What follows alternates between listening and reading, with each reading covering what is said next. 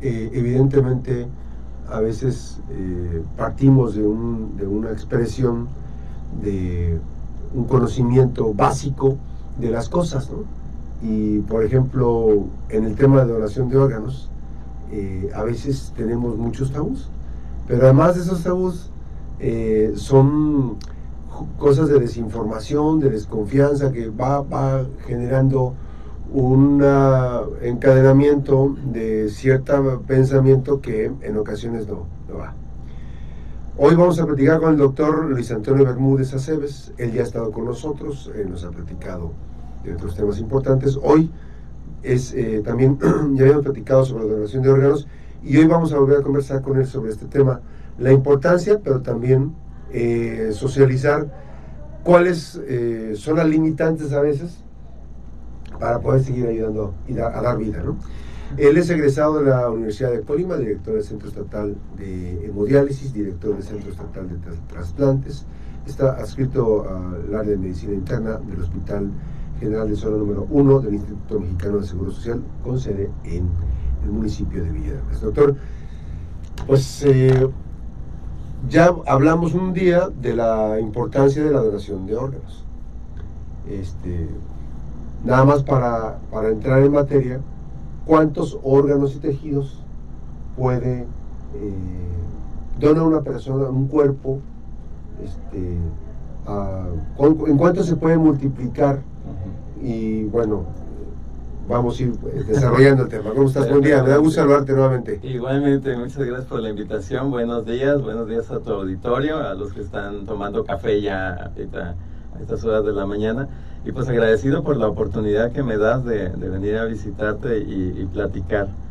Eh, una donación, pues significa colocar un órgano o tejido que reemplaza a ese órgano dañado y corriges el problema que generó la enfermedad. Esto pues cambia la vida de las personas. La donación eh, de una persona en vida pues puede donar un riñón y puede ayudar a una persona con enfermedad del riñón y dona un órgano. Puede donar un segmento de tu hígado para un niño, se puede donar médula para ayudar en cuestiones hematológicas de la sangre. Que, no necesariamente hay que decirlo, la persona ya murió, la que dona. Está en vida. Tenemos eh, otra forma de donar donde se considera la muerte encefálica o muerte cerebral, que se diagnostica en hospital. Se diagnostica por medio de estudios y de la interpretación de un especialista. Un especialista que puede ser el neurólogo, un neurocirujano, un médico en medicina interna o un médico en terapia intensiva. Un médico que esté facultado para interpretar que clínicamente y con estudios el cerebro ha dejado de funcionar. ¿Qué es la conexión con todo lo demás? Con el cuerpo. Entonces, eh, puede ser que se vea la persona dormida, puede ser que los familiares digan, oye, está respirando, yo lo siento calientito todavía, eh, lo veo bien, pero ya no hay una persona allí, el cerebro ha dejado de funcionar. Y entonces se puede donar páncreas, corazón, los pulmones, los intestinos, los dos riñones, si funciona el hígado. Entonces nos convierte en una posibilidad de órganos prácticamente con esa puerta abierta. Es multidonación, digamos. Multiorgánica, porque además se puede procurar hueso, tejido, tendones, ¿sí? y eso, las córneas, tan necesarias hoy en día, que sigue siendo un tema. Entonces, esto abre esa puerta. Cuando las personas fallecen, hacen parada cardíaca y no ocurre en un hospital, la única alternativa de donación entonces es córneas, que es un tejido avascular que permite que visualicemos. Y se puede donar tejido, todo el tejido, toda la piel. Se pueden donar tendones y se puede donar hueso. Los familiares tienen que autorizar. Y menciono esto porque si bien existe una ley en el país y aquí en el estado de Colima que tácitamente nos hace donadores, eh, al momento de tener una situación de esta naturaleza, el equipo médico pregunta al familiar si está de acuerdo Así es. en la donación. Y allí es donde México pues para, ¿no? Porque no tenemos esa cultura todavía de donación. Vamos a trasladar un poquito para darnos una idea. Este, no sé si las cifras a lo mejor pues este, no son cifras muy actualizadas, pero ¿cuántas personas están esperando un tejido? ¿Cuántas personas? Hay muchísimas personas que están esperando La una lista oportunidad. actual, eh, hoy, por ejemplo, son 20.658 personas registradas en el Centro Nacional de Trasplantes. Y es una lista que está abierta, o sea, se mete al internet y consultas y encuentras cuántas personas. Y te dice, estos 16.000 esperan un riñón, Ujú. 4.500 personas están esperando córnea. Y luego de allí viene hígado, corazón, páncreas, con riñones y empiezan hasta una lista de pulmones hoy en día por la cuestión con COVID que se tuvo. Entonces, eh, esta lista se está actualizando. ¿De dónde viene esta lista? De todos los hospitales del país. Pero es, a ver, y, y pregunta, ¿es un registro real o, o- o puede ser que todavía las- el, el número sea mucho más elevado? Definitivamente. Hay personas que quisieran llegar a estar en esa lista. Pero a lo mejor, como nos ocurre ahorita en el estado, no tenemos un comité de trasplantes, no se hace trasplantes en el estado, entonces no hay registro de colimenses. Hoy, en el último corte, el único colimense esperando un riñón está registrado, pero vía Jalisco. Y tenemos cinco esperando córnea. Sí. Por ejemplo, yo les voy a platicar, mi hermana Patricia, que descanse, a ella la, la operaron de córnea en el Instituto Mexicano de Seguridad en Jalisco. Ella formaba parte de la lista, eh, creo que el IMSS tiene una lista Así es. específica. Sí. Y entonces dices, a ver, a ti te corresponde esta zona y ya vas para allá. Y fue exitosísimo porque además le pusieron, fíjense qué, qué maravilla, le pusieron placenta para como un, como una- un vendaje. Sí. Y entonces le iban quitando este punto por punto. Y fue impresionante porque mi hermana pues casi no veía. Y llegó, le iban a, le iban a quitar una este, catarata. Y iba a quedar al 90% de visión. Que es una maravilla. O sea, eh, estoy comentándoles algo que, que ocurrió en mi familia. Sí. O sea, que no, es, no, nos, no nos debe ser tan este, lejana la posibilidad de tener ese contacto. Uno, de donar Sí. y otro, de recibir la donación. Entonces, pues esta posibilidad es importantísima. Nada más ahora, por ejemplo, este año, Sí. llegaron las nuevas guías de diagnóstico y tratamiento del riñón, por decir una enfermedad, que es el órgano que más se necesita en México. Entonces, habla la Sociedad Europea de Nefrología, la Sociedad Internacional de, eh, de Nefrología, que tenemos alrededor de 850 millones de personas con enfermedad del riñón. En México se tienen considerados alrededor de 14 millones de personas, o sea, el 10% de nuestra población en el país es posible que tenga una lesión del riñón y no lo sepan todavía.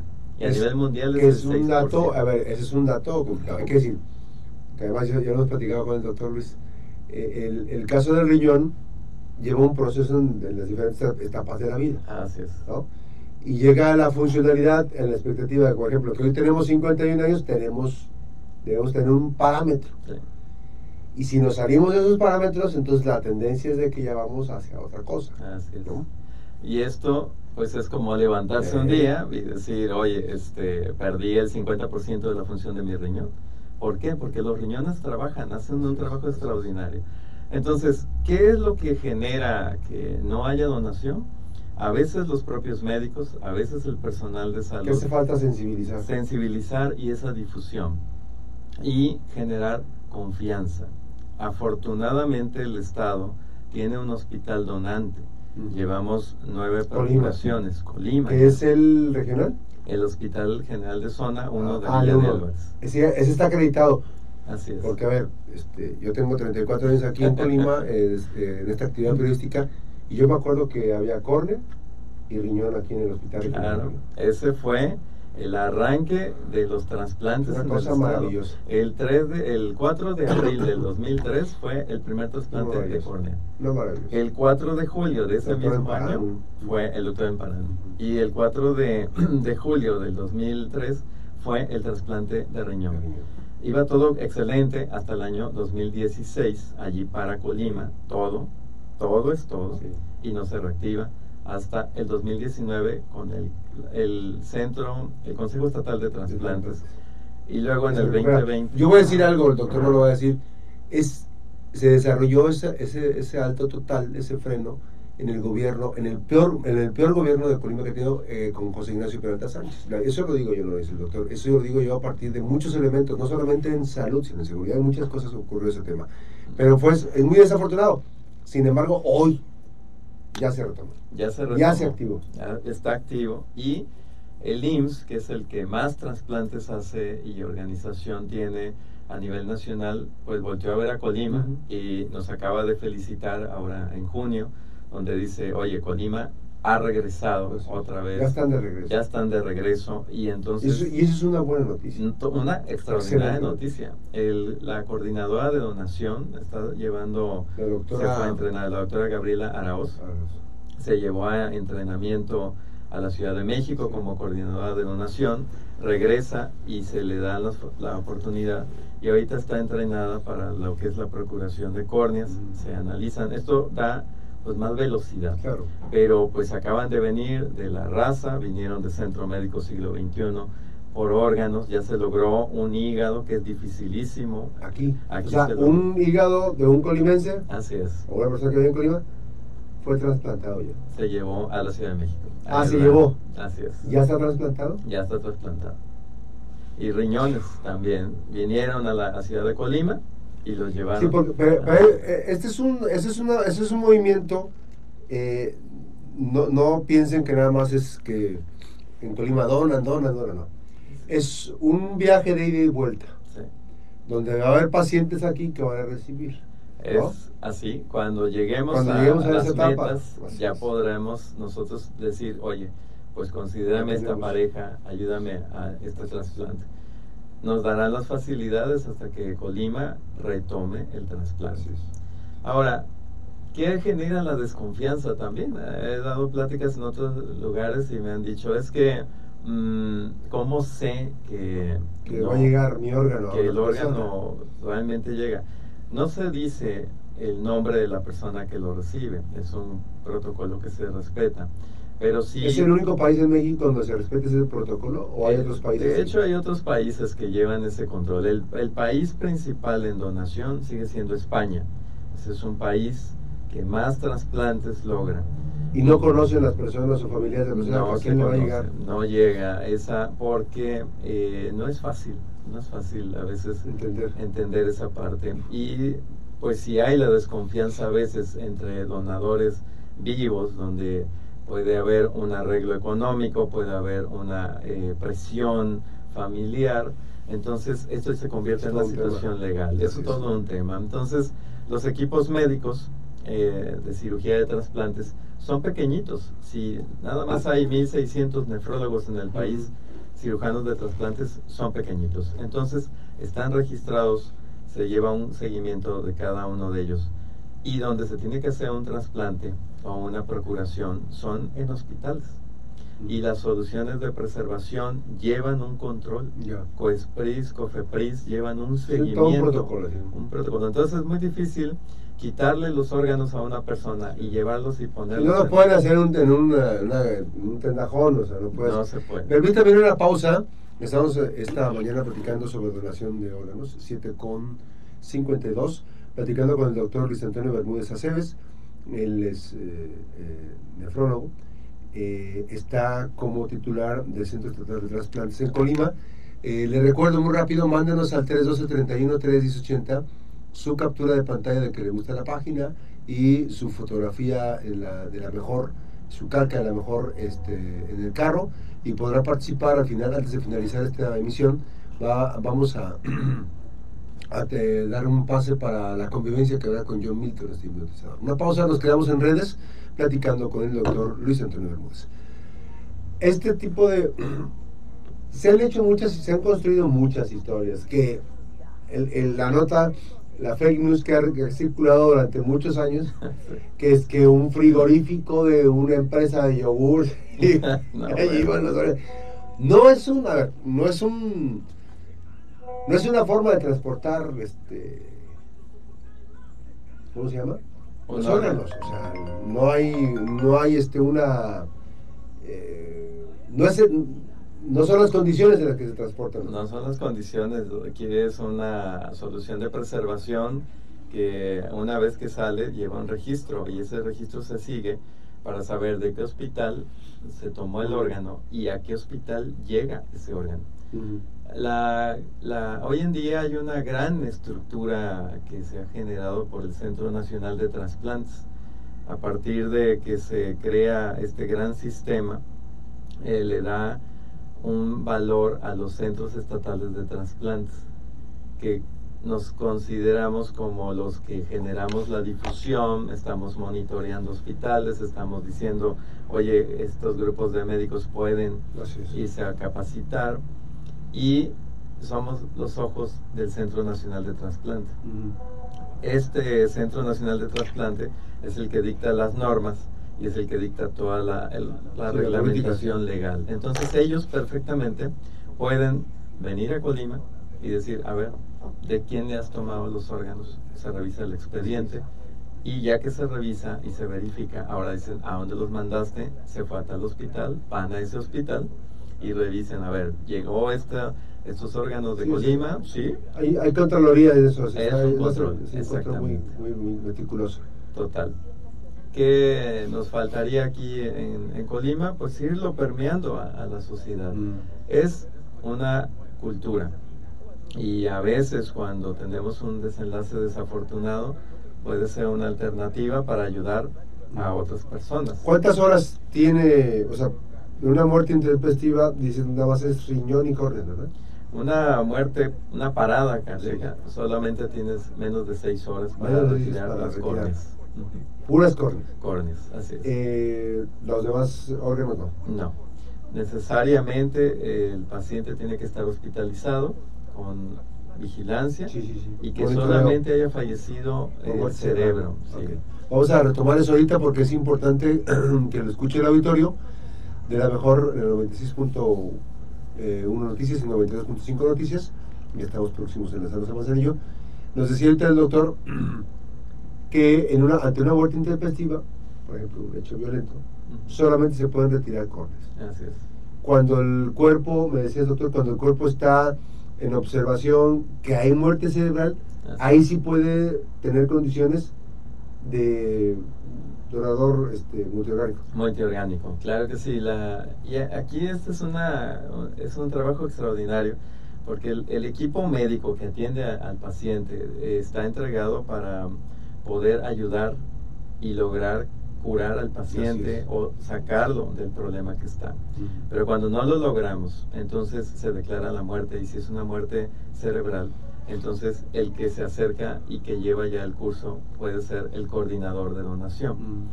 El familiar que haya aceptado la donación da luz verde para que este coordinador elabore un expediente de ese paciente tomando grupo de sangre y analizando las posibilidades de infección o no y las condiciones de cada órgano. Mm. Y se, se avisa a nivel nacional al Centro Nacional de Trasplantes y al Centro eh, de Trasplantes del Seguro Social, en este mm. caso. Cuando se avisa, entonces los equipos entran en alerta. Es como una estación de bomberos, ¿no? Te avisan que hay fuego, listo. Sí, porque no es este, oye, ya, ya se murió, o ya autorizar, no Así es.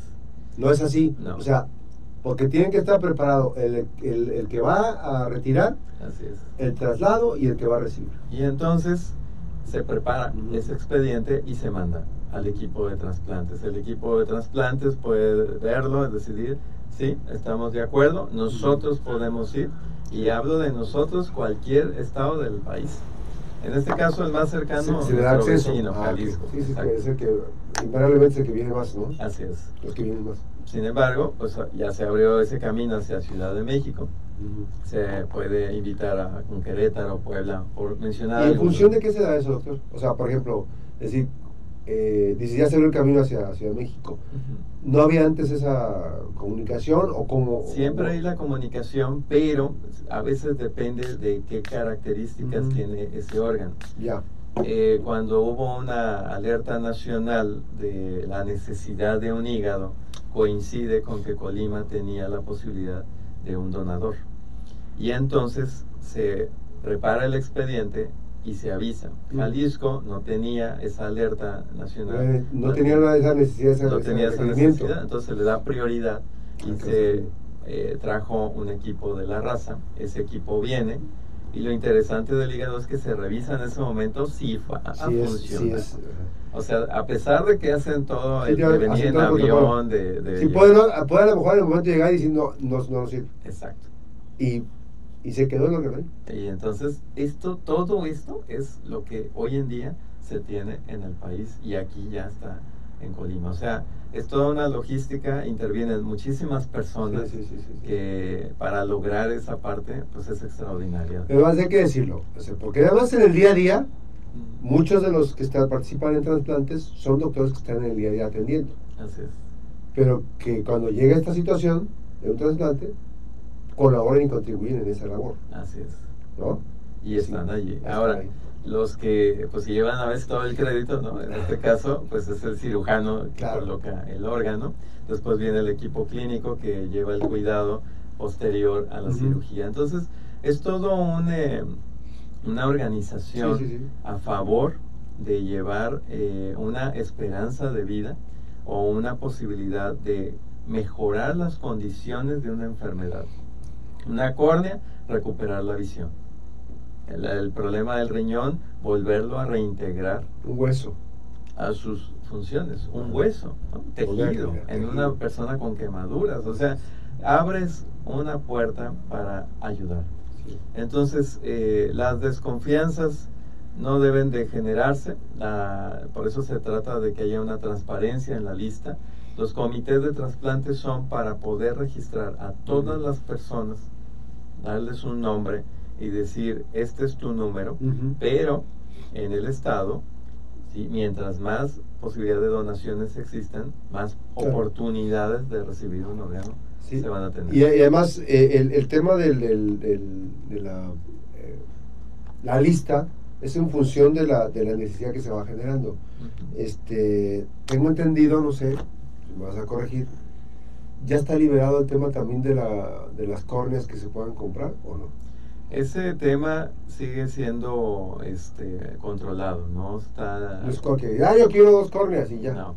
No es como llegar a la tienda a comprar. Y hay un registro. De hecho, existe importación de córnea, pero eso tiene un costo para los que sí, Por la necesidad de la inmediatez, Hay quienes tienen condiciones económicas que lo pueden hacer. Claro. Pero, para eso, pero, eso también está regulado. Así es. Sofepris no, no, es regulado. No, no, no se puede mandar, no se manda solos. No. ¿Qué tenemos que hacer este, para tramitar alguna credencial? La credencial oficial. La credencial oficial es meternos a la página del Centro Nacional de Trasplantes. Hay un apartado, una pestaña de donador voluntario que por cierto, eh, Colima sigue generando donadores voluntarios. El último corte se agregaron 355 más donadores. ¿El último corte con respecto a es este año? O, el 2022, diciembre del 2022. Y ahorita pues sigue la, suma, ¿no? De todos los que. Entonces, se mete uno a esa página eh, y puede descargar una hoja donde dice yo quiero ser donador en caso de fallecer. ¿Emiten alguna credencial? Es una credencial foliada que uno la descarga. Ah, y la llevas tú a mi calle. La traes en tu cartera. Queda el registro como antecedente, por ejemplo, si tú en algún momento llegas en una emergencia y que desafortunadamente llega a muerte cerebral, este, a ver, o, que es una muerte así de... Claro, ese registro... Está ahí, dice, fulanito de tal es donante. Además, no, se, no interfiere ahí, no interfiere ahí la determinación de la familia. Cuando él, porque hay, muchas, muchas personas que deciden, yo decidí ser donador voluntario. Y llega mi familia y dice, no, no, no, a ver, no. A Así ver, es. pero él tiene un registro aquí, él... Ese, hizo". ese, esa cuestión Ajá. sigue siendo real. O sea, a pesar de que tenemos nuestras Que no se respeta la voluntad de no la persona, la fíjense. Sí, porque la persona decide. Y a lo mejor ahorita estamos platicando, Así yo es. digo, yo quiero ser donador, pero a lo mejor a la hora que fallezco y le dicen a mi familia, mi familia dice, no.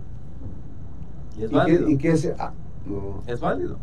Es una decisión que se respeta. O sea, Solamente que hay que decir que esa determinación está violentando la decisión, la voluntad. Así sí. es. Exactamente. No hay, que, no hay que dejar pasar ese tema. Así es que bueno.